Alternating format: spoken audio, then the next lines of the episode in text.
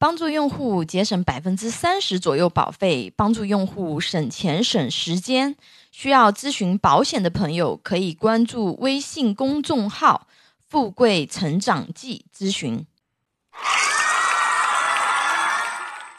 今天给大家分享一堂啊，这个家庭理财课啊啊，我本身的话呢是有很长的金融从业背景啊，曾经也做过这个股票市场啊、期货市场。也获得了这个证券的分析师的这样的一个资格，包括期货分析师这样的一个资格啊。大家可以看一下这个哦，给大家分享的这个文稿的这个图片啊，我们一般叫它草帽图啊，代表什么意思呢？啊，横轴的话呢，代表的是我们的生命线啊，人生的道路有多长，这个对我们来说是未知的啊。但是的话呢，我们知道从出生开始。一直到回归自然，始终有一条线会伴随我们的终身啊！这条线的话呢，叫消费线，因为我们一生都在不停的消费啊，但是我们赚钱的时间呢，却是相对有限的。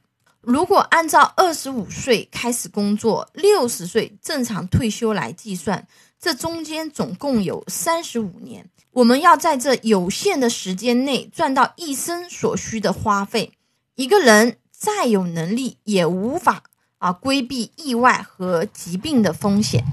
所以，幸福的人生需要提前规划。这三十五年时间是我们的奋斗期啊，也是家庭责任最重的人生阶段。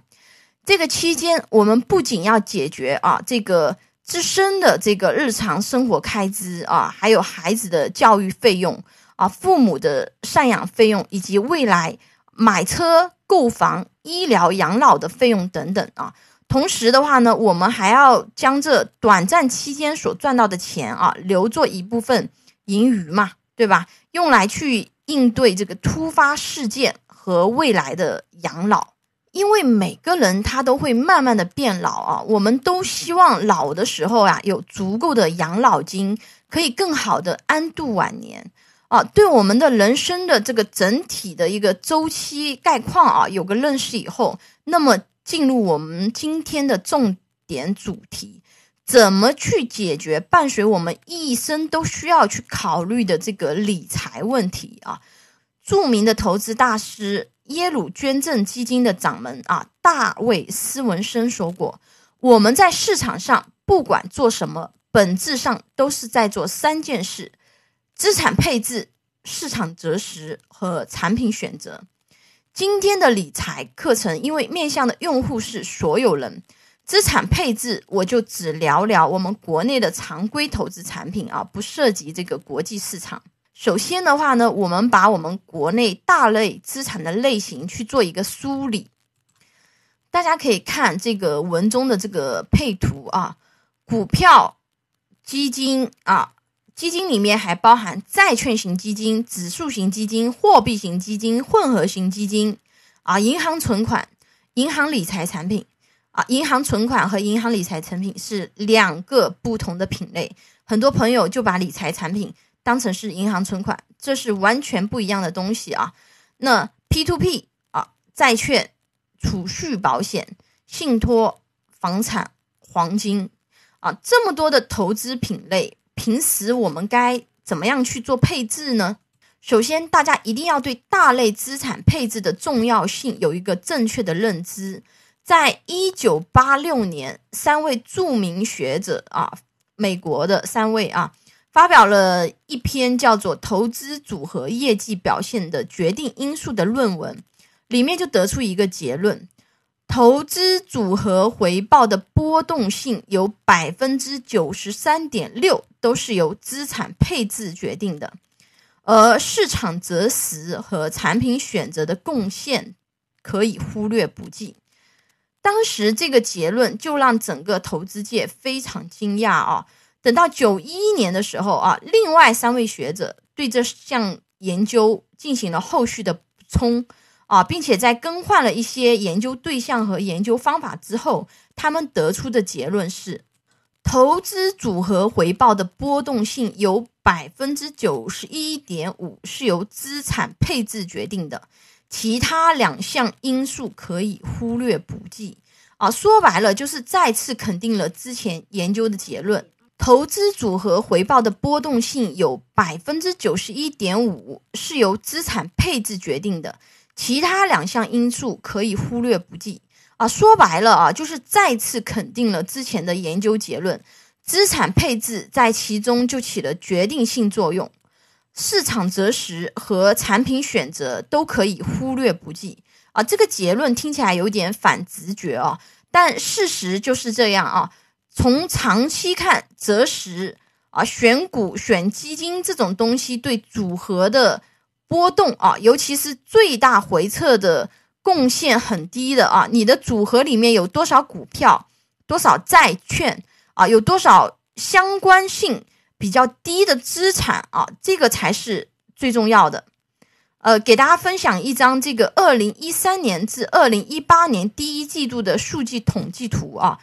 包括中国的房子啊、股市、美国的股市啊、黄金、原油、债券啊，甚至银行存款和 CPI 指数。这张图告诉我们，想要预测每一年表现最好的资产是有多么的难啊！比如说，呃，我们都记得啊，这个二零零六年至二零零七年啊，中国股市非常牛啊，上涨了两倍多。但是到零八年，立刻跌了近百分之七十。而二零零九年，整个世界都在金融危机中寻找机会啊，没想到原油涨的才是最多的。而接下来一年表现最好的又变成了房子啊！不管是短期还是长期，能预知未来什么东西上涨最快都是非常难的。所以，作为普通的投资者啊，不要对资产有明显的偏好，这不只是规避风险啊，更是抓住赚钱的机会。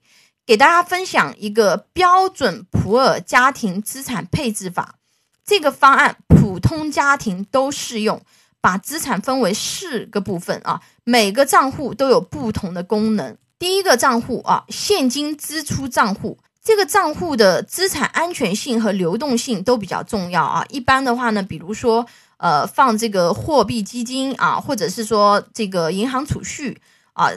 但是因为现在银行储蓄的利率实在是太低了啊，建议可以大家都放在这个货币基金。的这个账户里，因为现在货币基金基本上当天也是能够可以出来的啊，大部分银行都有这个账户啊。第二个账户的话呢，是保险杠杆类账户啊，重点是配置保障类保险啊，转移人身风险用的，确保出现风险事件的时候有钱看病、有钱花啊、有钱养病啊。比如说啊，三百块的意外险啊，保障额度最高可以达到三百万。啊，原理其实有点像股票或者是啊期货市场的期权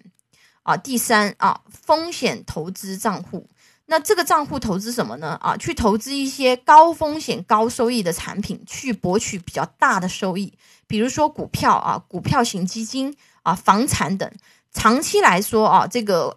宽基的股票指数基金对于普通大众的投资者，如果要买的话，买这种类型的相对好一点点啊。因为很多人他觉得房产不属于这个风险性资产啊，一些先进入啊发达国家的经济发展史告诉我们啊，房价并不是只会涨不会跌啊，你看到的房价持续上涨只是这一二十年的现象而已啊，把周期拉长去思考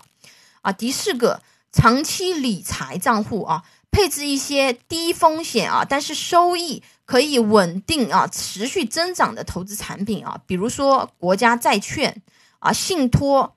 储蓄年金等等啊。根据你的年龄的话呢，还可以分为前半场和后半场啊。四十岁之前的话呢，可以稍微激进一点啊，风险投资账户比例可以高一点，去博取大的波动的收益啊。四十岁以后，更多需要考虑的是资产的安全性、收益的稳定性。经典的阵容是四四二啊，进可攻啊，退可守啊，啊，什么意思嘞？就是前锋啊，股票、证券、信托产品啊；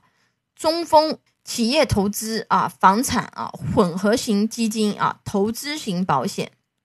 后卫，银行贷款、国债、货币型基金。年金型保险，最后守门员是什么？保障型保险啊，这个就是保障我们最基础的人身风险的，起码这个生病的时候有钱看病有钱花嘛，对吧？这个是人生最基本的一个保障。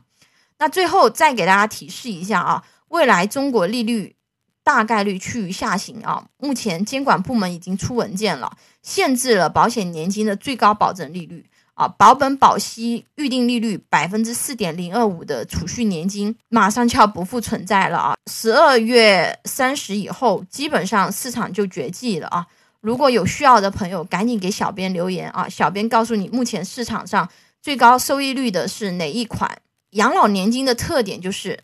啊，持续性。啊，这其实就是复利的特点呀。一个是时间啊，简单的事情重复做，重复的事情认真做。其实储蓄年金它就有这样子的一个威力啊，永续的带来现金流。